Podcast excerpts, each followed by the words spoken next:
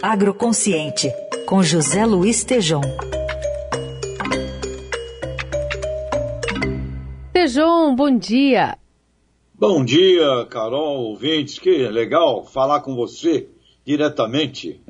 Pois é, diretamente nesse ano de 2022 e tem coisa para se fazer nesse ano de 2022, hein? Queria te ouvir um pouquinho sobre esse cenário de safras, né, num ano em que a economia aqui brasileira vai depender muito, né, da agropecuária.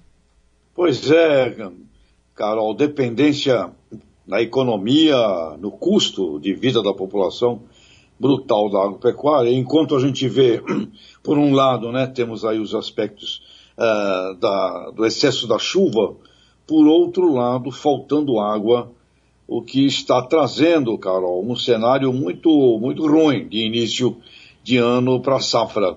O Paraná, Carol, por exemplo, já perdeu 37% da soja prevista inicialmente. Perdemos no Paraná já 8 milhões de toneladas a menos eh, de soja. E isso provoca, Carol, outro prejuízo.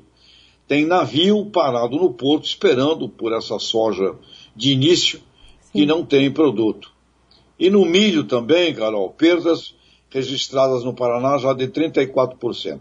Ou seja, Carol, nós já perdemos no início desse ano, em função da estiagem, né, em função de seca, cerca de 10 milhões de toneladas de grãos, com um prejuízo estimado de 23 bilhões de reais. E também impactos no feijão, no Rio Grande do Sul vem notícias não positivas com relação ao arroz, por exemplo, um começo de ano é, ruim do ponto de vista das safras e com consequências, obviamente, é, desagradáveis para a economia, Carol.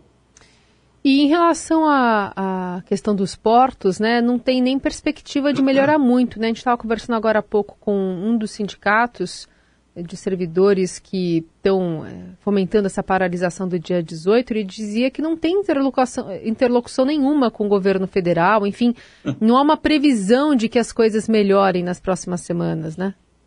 Olha, Carol, uma desgraça parece que nunca vem só, né? Ela vem sempre acompanhada de outras, né? E agora nós estamos aí com a categoria do, dos agentes fiscais agropecuários, que é uh, o, o, a equipe especializada por tudo que entra e sai é, do país com um movimento chamado, por enquanto, nos portos, é, Carol, de Operação Padrão.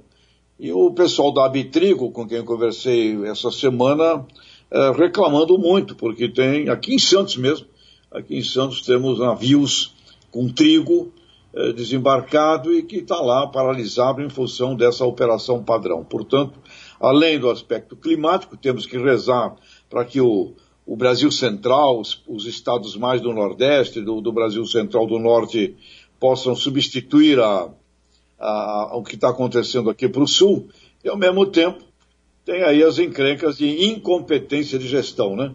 A categoria dos agentes fiscais agropecuários insatisfeitos porque outros tiveram melhoria salarial e eles não, Carol. É.